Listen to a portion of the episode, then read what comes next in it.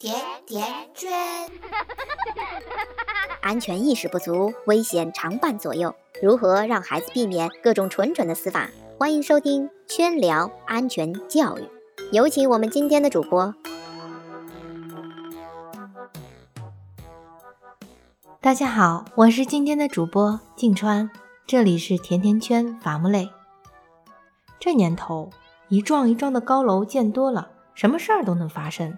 高空扔苹果的，高层失火的等等。除此以外呢，还有一个安全隐患，常常会被大人们忽略，那就是电梯。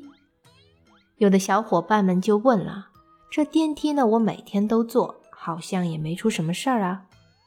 电梯不安全，那应该是开发商物业的问题。好，有这些想法的人可以去面壁思过了啊。圈圈先来给你们讲个案例。最近，江西一户小区的电梯里，一名六岁的小男孩独自在升降梯里用脚去挡住电梯门，不让电梯门正常关闭。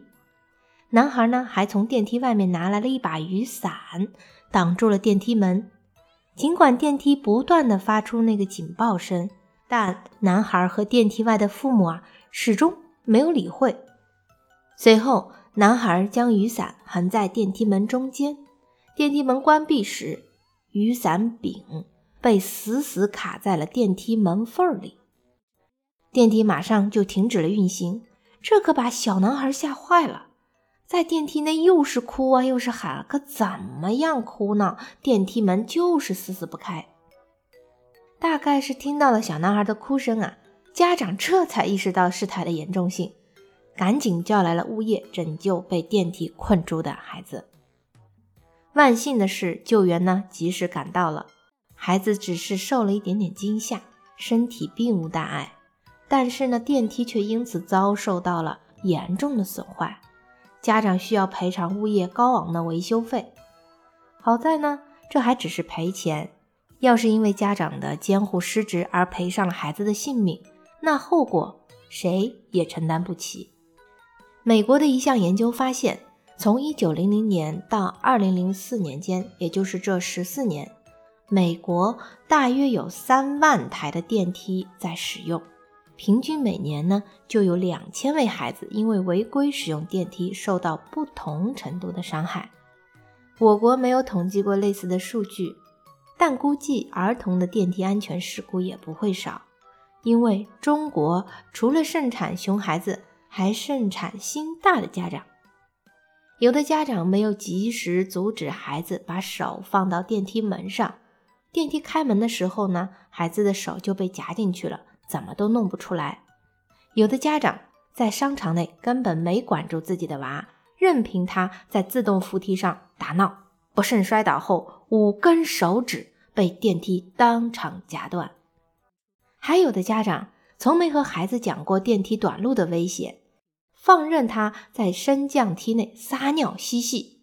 哦呦，结果这电梯短路，孩子连同电梯从十四楼摔下，当场死亡。类似的悲剧还有许多。每每看到这样的安全事故，圈圈的第一反应是，又是一个不称职的家长。刚会走路的孩子。家长怎么放心他在商场内随意打闹呢？调皮爱玩的孩子，家长怎么允许他独自乘坐电梯呢？平日里老生常谈的安全常识，怎么老有家长不以为然、抛之脑后？可能有人觉得圈圈总是在安全问题上数落家长，有些家长的确有事就顾及不周，或者压根没意识到危险。一个疏忽，孩子就出事了，这也能怪家长啊？没错，谁呢都不是一百分的家长，但我们却要给自己提出一百分的要求，因为只有真正重视了安全问题，才能从根源上排除安全隐患，才能好好保护我们的孩子。圈圈每次带娃坐垂直电梯。都是全程抱着或者紧紧牵着，门打开了，快进快出，宁等一辆梯，不抢一扇门。超额满员的电梯圈圈是坚决不坐。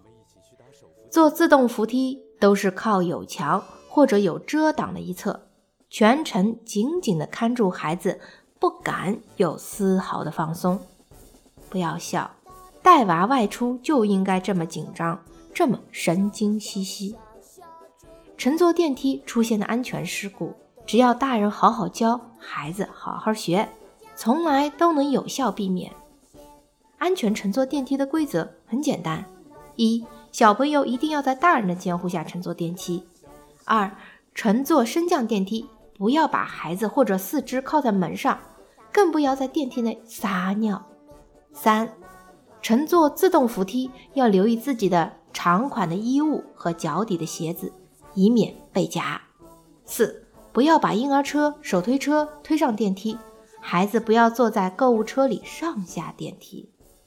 五，上了电梯后站稳，握住那个扶手带。六，下雨天要保管好淋水的雨具，不要让水滴在扶梯上，以免扶梯发生故障或者危险。七，不要在扶梯上跑动争抢。或者头部四肢伸出扶梯以外。八，上下电梯的时候啊，尽量快进快出，不要停留在电梯门口。好了，另外教娃安全使用电梯要从小开始，从日常开始，我们可以用顺口溜和动画片的形式来科普。下面我将为大家念这一段孩子的乘电梯安全口诀，大家听好了。乘扶梯要注意，不逆行，不乱跑，系鞋带，收裙摆，不乱动手和脚。扶梯口莫停留，不踩线，不靠边。推小车，乘直梯，不乱按，不贴门。